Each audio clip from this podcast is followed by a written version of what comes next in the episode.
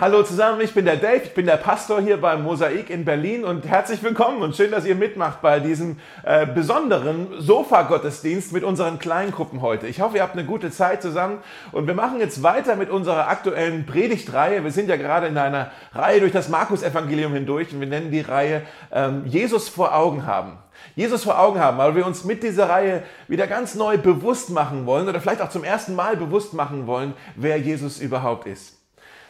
Im Markus-Evangelium das allererste, was Jesus überhaupt sagt. Das erste Mal, als Jesus den Mund aufmacht, das sehen wir schon in Kapitel 1, Vers 14, sorry, 15, da sagt er, die Zeit ist erfüllt und das Reich Gottes ist nun nahe. Kehrt um und glaubt an das Evangelium. Okay, das hört sich für uns erstmal recht fromm an vielleicht. Für die Leute damals hatte dieser Satz unglaublich Gewicht. Glaubt an das Evangelium. Das Wort Evangelium ist so viel wie die Ankündigung von einer Nachricht, die alles verändert. Die Ankündigung von einer Nachricht, die in die Geschichtsbücher eingehen wird. Die Ankündigung von einer Nachricht, die das Leben auf den Kopf stellen wird. Es gibt eine antike Schrift aus der damaligen Zeit, äh, die geht so los. Der Beginn des Evangeliums von Caesar Augustus. Ja, also Caesar Augustus war einer der Kaiser und so geht diese Schrift los. Das ist der erste Satz. Das ist also diese Story, die dann erzählt wird, ist die Story von seiner Geburt und wie er zum Kaiser wurde, wie er gekrönt wurde und die Leute wussten, hey, das ist ein Evangelium, das ist ja ein historisches äh, Event, was hier passiert ist, das verändert das Leben für uns. Es ist eine neue Epoche, die hier angebrochen ist.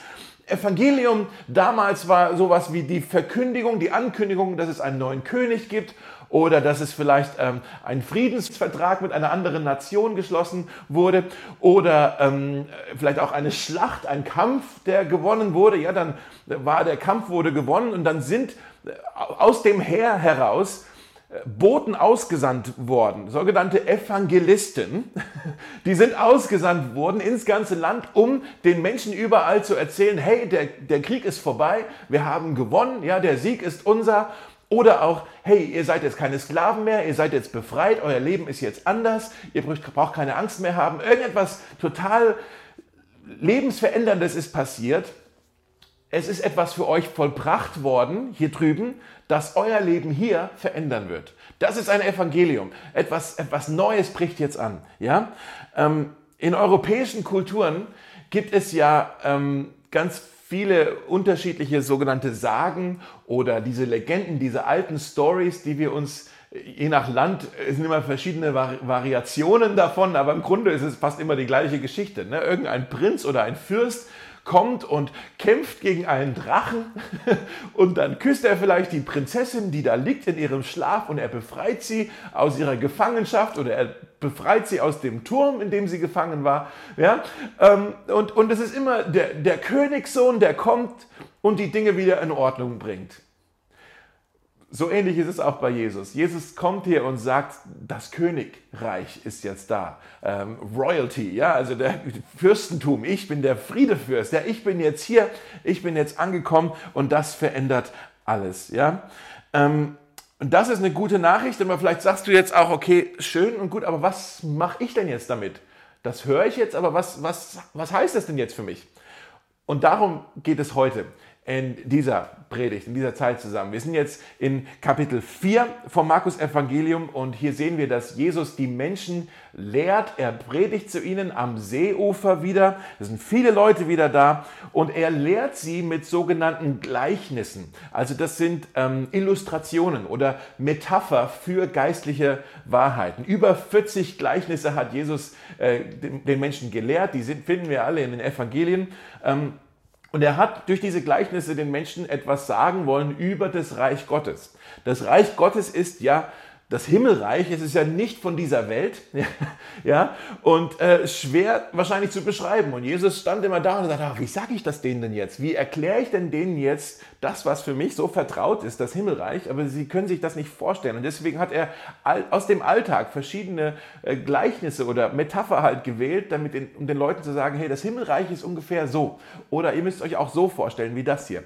Und hat also in Metaphern, in Illustrationen mit denen ähm, gesprochen. Und manche davon davon sind sehr inspirierend, manche davon sind auch total frustrierend oder vielleicht auch ein bisschen irritierend. Die verstehen wir nicht sofort. Und vielleicht geht es dir da auch wie mir. Ich bin ja dann eher so, hey, ich bin Deutscher, gib mir jetzt einfach einen Satz, eine Definition, äh, schön zusammengefasst. Jesus, was ist denn jetzt das Reich Gottes in einem Satz? Ja? Aber so einfach ist es halt nicht. Einfach weil das Reich Gottes dann doch vielleicht zu wunderschön oder zu tief ist. Vielleicht müssen wir da so drüber nachdenken. Manche von euch seid ja verheiratet. Wenn ich euch jetzt fragen würde, hey, könntet ihr mal mir in einem Satz sagen, was euer Partner euch bedeutet?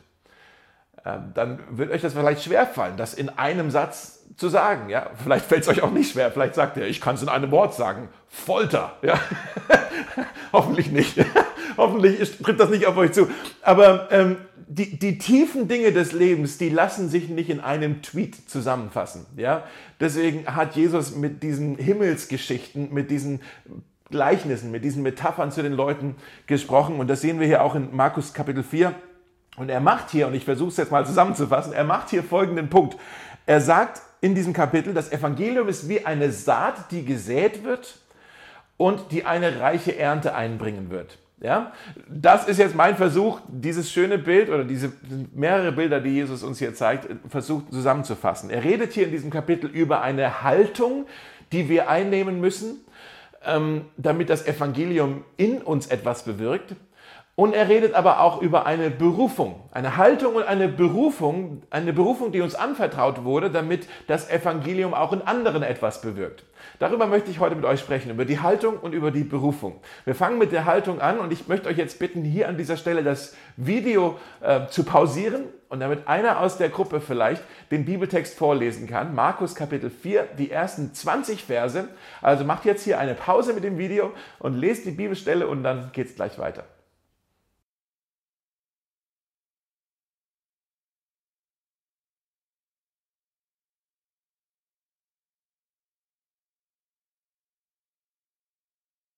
Letzte Woche haben wir darüber gesprochen, dass Jesus verschiedene Freundeskreise hatte, also verschiedene Level, Beziehungsebenen hatte.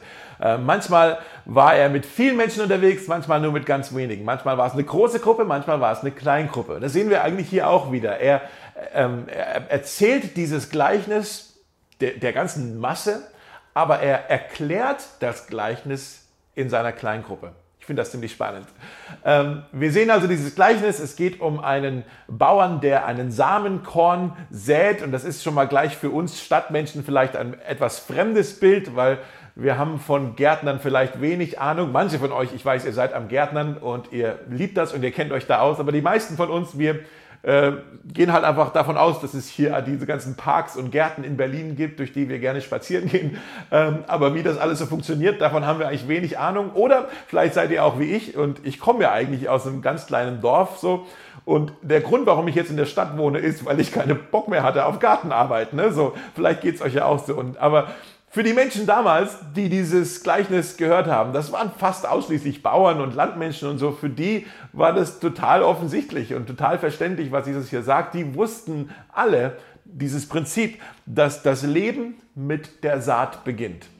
Alles, was lebt, findet seinen Ursprung in einem Samen, in einem Saatkorn. Ja?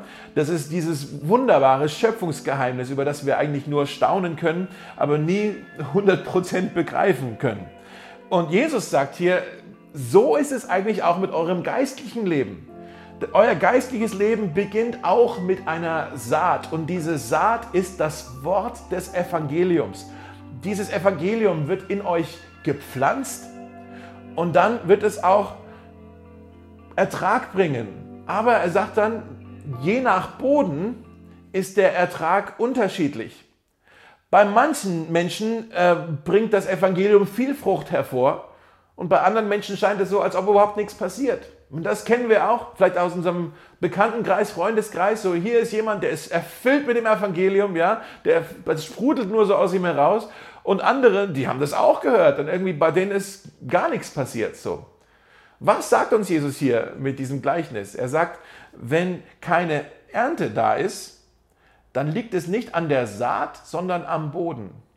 Wenn wir keine Ernte sehen, dann liegt es nicht an der Saat, sondern am Boden. Und das ist wichtig, dass wir da mal drüber nachdenken, weil ich kenne viele Christen, die sind zu, dem, äh, zu dem Schlussfolgerung gekommen, dass sie sagen, das Evangelium hat eigentlich seine Kraft verloren. Ich kenne auch Gemeinden, die sagen, wir glauben eigentlich gar nicht mehr, wir vertrauen gar nicht mehr in die, in die Kraft des Evangeliums und wir predigen jetzt was anderes. Vielleicht irgendwas anderes, was die Leute lieber hören wollen, aber das Evangelium, nee, das, ist, das funktioniert ja nicht mehr. Ja? Und ich glaube auch, das Problem in unserer Stadt oder in unserem Land ist nicht die Saat, sondern der Boden. Das Kernproblem ist ein Herzproblem. Ja, der Boden ist das Problem. Das Evangelium hat nicht seine Kraft verloren. Aber der Boden in unserem Land, in unserer Stadt, in unserem Umfeld ist steinhart und von Unkraut und, ähm, und Dornen einfach zugewuchert. Vielleicht wächst deswegen nichts. Ja? Und bevor ihr jetzt denkt, ich zeige jetzt hier mit meinem Finger auf andere Leute, ähm, möchte ich Folgendes sagen. Ich habe oft dieses Gleichnis oder lange dieses Gleichnis so verstanden, als ob Jesus hier von vier verschiedenen Typen an Menschen spricht. Ja? Dass er sagt, hey, es gibt Menschen, die sind verschlossen, es gibt Menschen, die sind oberflächlich, es gibt Menschen, die sind beschäftigt und es gibt Menschen, die sind offen für das Evangelium. Aber dann habe ich irgendwann mal gemerkt, eigentlich redet er nicht von verschiedenen Menschen, sondern von verschiedenen Haltungen, von, ähm, ja, von, von, von Haltungen, die ich in mir eigentlich alle auch kenne, wenn ich ehrlich bin. Ich kann an einem Tag alle vier Haltungen einnehmen, bei mir auch. Dass ich zum Beispiel sage, Jesus, ja, ich weiß schon, was du mir jetzt sagen möchtest, aber ich will es gerade gar nicht hören. Oder Jesus, ich habe gerade keine Zeit, sag's mir schnell. Oder ähm, Jesus, das ist ja echt schön und inspirierend, was du sagst, aber ich denke später drüber nach. Oder ich sage, Jesus, ich will auf dich hören, ich möchte von dir hören, bitte sprich jetzt in mein Leben hinein. Seht ihr, was ich meine? Diese vier Haltungen, die kennen wir doch alle aus unserer eigenen Reise mit Jesus auch, dass wir die an unterschiedlichen Tagen oder vielleicht sogar an einem Tag alle selber auch einnehmen können. Und was ich sagen möchte, ist, diese Bodenkultur, von der Jesus hier spricht, diese Bodenkultur repräsentiert unsere Herzenshaltung. Ich rede jetzt gar nicht über andere Menschen, sondern die Bodenkultur repräsentiert unsere Herzenshaltung. Und darüber sollten wir kurz nachdenken. In Lukas 8 sagt Jesus, ein jeder achte darauf, wie er hört. Ein jeder achte darauf, wie er hört. Wir müssen also unser eigenes Herz mal prüfen und überlegen, was ist unsere Herzenshaltung gegenüber dem Evangelium, gegenüber der guten Nachricht ja, dass Jesus gekommen ist und dass er der große Gamechanger ist und dass das alles für uns verändert. Was ist unsere Herzenshaltung gegenüber dieser guten Nachricht eigentlich? Das ist eine gute Frage für jede Kleingruppe. Für dich, wenn du auf dem Weg zur Kleingruppe unterwegs bist oder auch zum, auf dem Weg zum Gottesdienst bist oder einfach auch mal unter der Woche die Bibel aufmachst und überlegst, hey, was hat Gott mir jetzt hier in seinem Wort zu sagen? Was ist da unsere Herzenshaltung? Wie offen sind wir da eigentlich von ihm was zu empfangen? Äh, du kannst in deine Kleingruppe gehen oder auch die Bibel aufschlagen oder zum Gottesdienst gehen mit einem abgestumpften Herz. Jesus sagt, das ist so wie dieser Fußweg, der ist so festgetreten, weil so viele Leute schon rübergelaufen sind. Vielleicht wurde dein Herz auch von irgendetwas ja, niedergetrampelt. Vielleicht bist du verletzt worden oder enttäuscht worden. Vielleicht hast du Ängste in deinem Leben oder Bitterkeit oder Versagen, die dazu führen, dass dich das Evangelium kaum noch berührt. Du kannst auch zu deiner Kleingruppe kommen mit einem oberflächlichen Herzen. Jesus sagt, das ist wie der steinige Boden. Ja? Da ist ein bisschen Erde da, aber darunter ist Felsgestein. Und das, vielleicht ist es bei dir auch so, dass Jesus irgendwo ja auch eine Rolle spielt in deinem Leben. Ne? Du gehst sonntags, wenn du kannst, zum Gottesdienst, check. Du singst auch die Lieder mit, check. Ja, vielleicht machst du sogar mit in einem Team irgendwo in der Ministry, check. Aber eigentlich ist es ziemlich flach. Dein Glaubensleben ist ziemlich flach. Das schlägt gar keine tiefen Wurzeln. Es ist eine oberflächliche Angelegenheit. Und Jesus sagt, so leid es mir tut, aber das wird nicht von Dauer sein. Er sagt, sobald die Probleme kommen, wirst du dann aufgeben, wenn du keine tiefen Wurzeln hast. Du kannst auch zu deiner Kleingruppe kommen oder zum Gottesdienst oder äh, die Bibel aufschlagen mit einem abgelenkten Herzen, mit einem abgelenkten Herzen. Das sind die Dornen, das, das Gestrüpp, ja, das irgendwie alles überwuchert. Vielleicht ist dein Herz mit ganz vielen anderen Themen zurzeit beschäftigt. Vielleicht machst du dir Sorgen, so wie viele Menschen, um die Finanzen und wie das alles sein wird mit der, mit der Weltsituation und der Energiekrise. Vielleicht planst du deinen nächsten Karriereschritt. Vielleicht hast du Trauer in deinem Herzen oder, oder Liebeskummer in deinem Herzen oder vielleicht hast du Probleme mit deinen Kindern und du sorgst dich um die. Es gibt so viele Dinge, die uns auf dem Herzen liegen können. Das sind nicht unbedingt schlechte Dinge. Das ist ja nichts falsch dran an diesen Dingen, die uns beschäftigen. Aber Jesus sagt, die ganzen Sachen, die können so ablenkend sein auch für uns. Die Bibel redet viel über Sorgen. Und Jesus sagt hier, das Evangelium kann von den Verpflichtungen, dem Reichtum und der Zerstreuungen des Lebens übertönt werden. Oder du kommst zu deiner Kleingruppe oder zum Gottesdienst oder du schlägst deine Bibel auf mit einem aufnahmebereiten Herzen. Mit einem aufnahmebereiten Herzen. Jesus sagt, das ist der gute Boden. Wenn du sagst, Jesus, sähe dein Evangelium in mein Herz hinein, lehre mich das Evangelium zu verstehen. Zeig mir, wie ich das Evangelium erleben und ausleben kann. Dann bist du aufmerksam, dann bist du offen, dann bist du bereit, du bist äh, bereit, gehorsam zu sein. Du hast dein Herz so kultiviert, damit das Evangelium wirklich tiefe Wurzeln schlagen kann und viel Frucht bringen kann. Seht ihr, was ich meine? Alles hängt vom Boden ab. Alles hängt vom Boden ab. Äh, wir müssen da unser Herz prüfen, die, unsere Herzenseinstellung prüfen. Jesus sagt, es gibt Leute, die hören hin, aber die hören nicht zu. Es gibt Leute, die hören hin, die hören das Evangelium, aber es, es bewirkt nichts. Es, es, es sackt nicht tief in ihr Herz hinein. Das Kernproblem ist ein Herzproblem. Vielleicht ein Gebet, was wir dann beten können für uns selbst, aber auch füreinander in der Kleingruppe, ist Hesekiel 36. Ja, wenn du das zu einem Gebet umformulierst, dann kannst du beten, Herr, nimm das steinerne Herz von mir, so wie du es versprochen hast, und gib mir ein lebendiges, empfängliches Herz. Oder Psalm 119, Herr, bewahre dein Wort in meinem Herzen, lass mich nicht abirren von deinen Weisungen. Oder Jeremia 15, Herr, deine Worte sind mein Leben. Ich freue mich von Herzen, wenn du mit mir redest, denn ich gehöre ja dir. Oder Sprüche 7, Herr, hilf mir deine Worte zu hüten wie meinen Augapfel. Schreib sie auf die Tafel meines Herzens. Jesus hat dann in diesem Kapitel noch mehr über die Samenkörner und die Ernte zu sagen gehabt. Und ich möchte euch jetzt bitten, das Video wieder zu pausieren. Und vielleicht kann einer aus der Gruppe in der Pause jetzt den nächsten Bibelabschnitt vorlesen. Das ist Markus 4, die Verse 26 bis 34.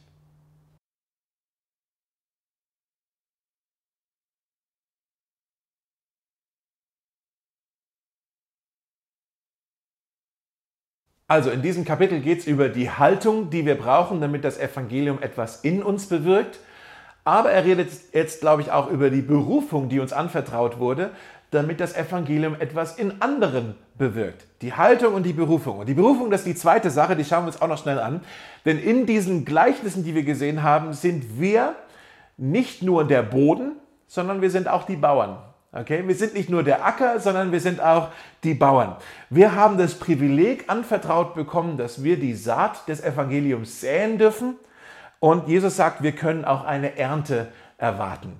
Wenn wir das Evangelium mit anderen teilen, dann säen wir die Saat, die die Ernte einbringen wird. Und damit meine ich nicht nur, äh, die sogenannte Evangelisation, also wenn wir das Evangelium mit Menschen teilen, die Jesus noch nicht kennen, sondern ich meine auch die gegenseitige Erbauung, also wenn wir das Evangelium mit Menschen teilen, die Jesus schon kennen. Also die Menschen um uns herum, in der Kleingruppe, in der Gemeinde. Wir teilen das Evangelium untereinander, um einander zu stärken und uns gegenseitig zu ermutigen. Ich weiß nicht, ob du das wusstest, aber wir Christen müssen auch immer wieder neu das Evangelium hören. Wir müssen uns immer wieder daran erinnern. Deswegen auch dieser Titel von dieser Reihe, Jesus vor Augen haben. Wir müssen immer wieder Jesus vor Augen haben, alle Augen auf ihn richten, uns daran erinnern, wer er ist, was er für uns getan hat, was das für uns bedeutet.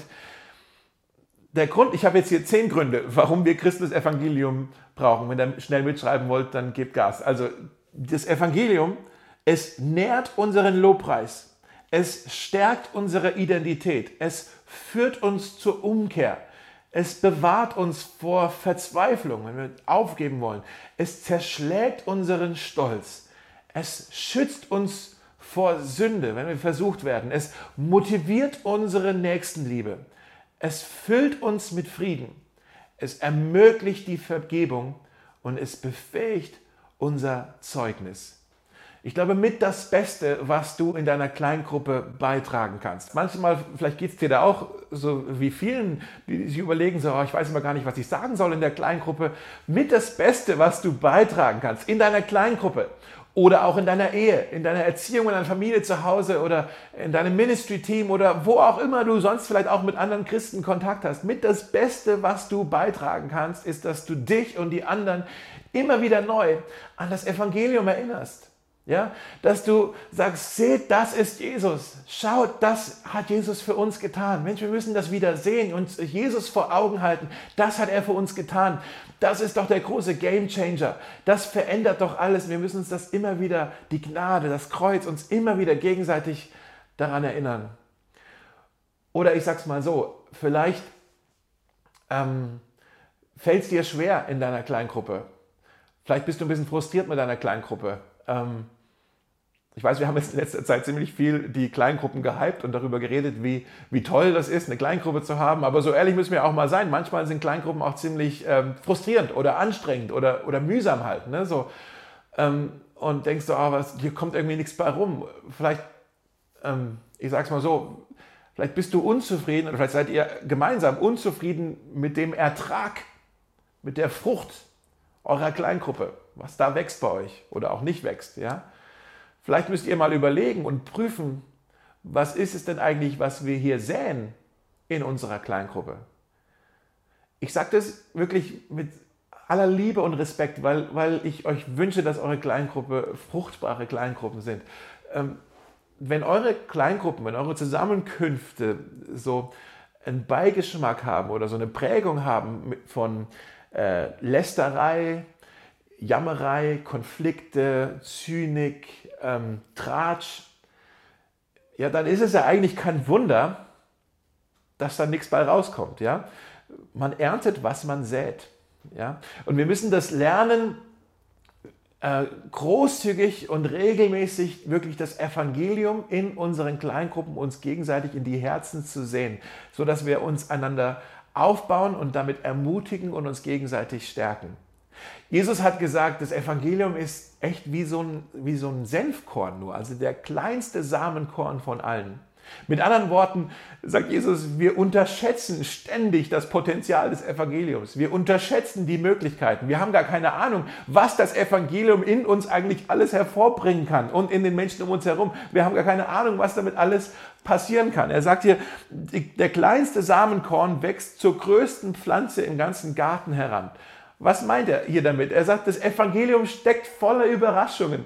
Ja, das haut uns völlig von den Socken. Was jetzt vielleicht noch unbedeutend erscheint, wird bald schon unbegreiflich sein für uns. Wir können es gar nicht mehr fassen, was hier passiert ist.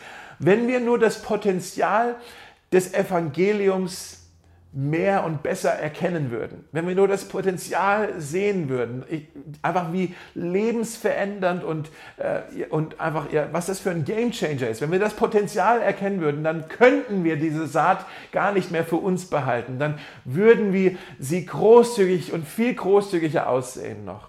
Macht das Sinn? Ja?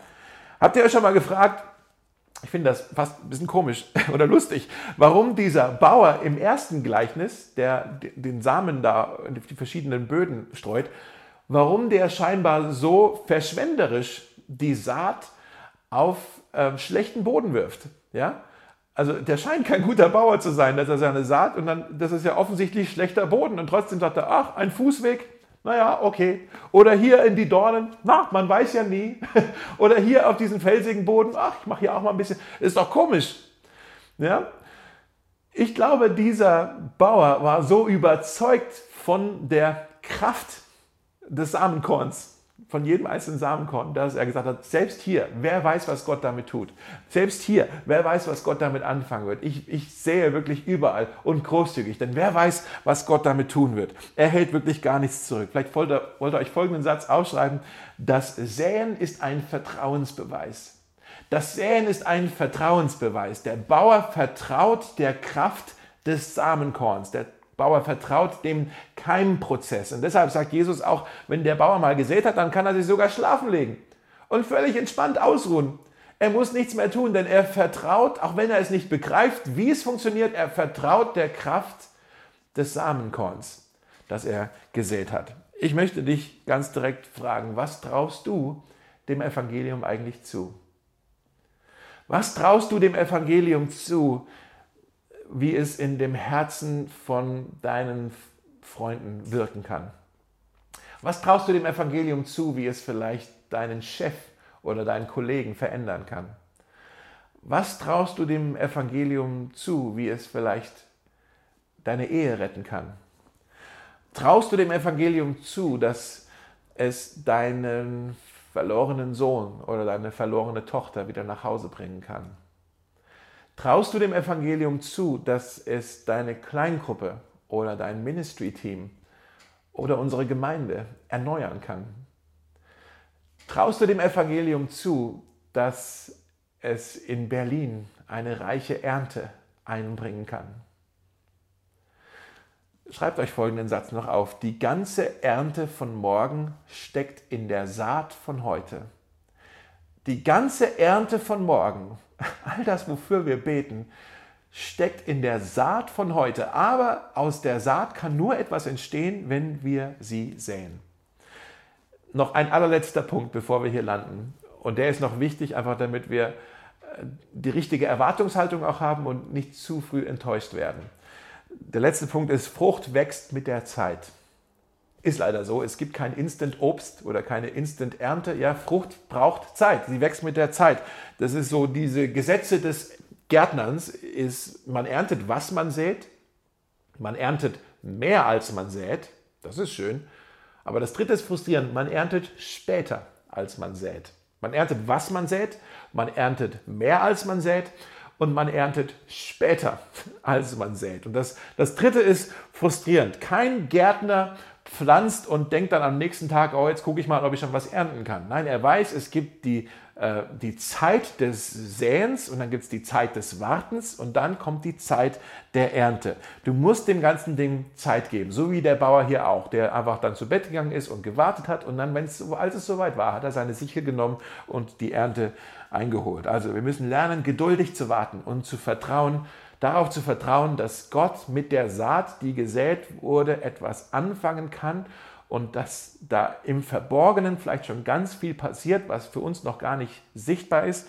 Und wir müssen da lernen zu warten, auf Gott zu warten. Es ist nie eine Zeitverschwendung, auf Gott zu warten. ähm, ich habe gelesen, es gibt eine bestimmte Bambuspflanze, äh, da braucht man wohl besonders viel Geduld. Bei dieser Bambuspflanze ist es so, dass da wirklich Ewigkeiten gefühlt gar nichts passiert. Man hat die Saat gesät äh, und, da passiert erstmal gar nichts. Ähm, über sechs Jahre ist das noch nicht mal sichtbar, alles nur im Verborgenen. Äh, man muss da gießen, man muss das pflegen und so weiter, aber sechs Jahre lang passiert gar nichts. Und dann irgendwann im siebten Jahr schießt das Ding einfach wirklich in einem ganz schnellen Tempo aus dem Boden. Manche dieser Bambuspflanzen, die können bis zu 1 Meter in 24 Stunden wachsen. Da kannst du zugucken, wie die Pflanze wächst. Manch andere äh, Bambuspflanzen, die wachsen drei Meter in vier Tagen. Ist das nicht krass?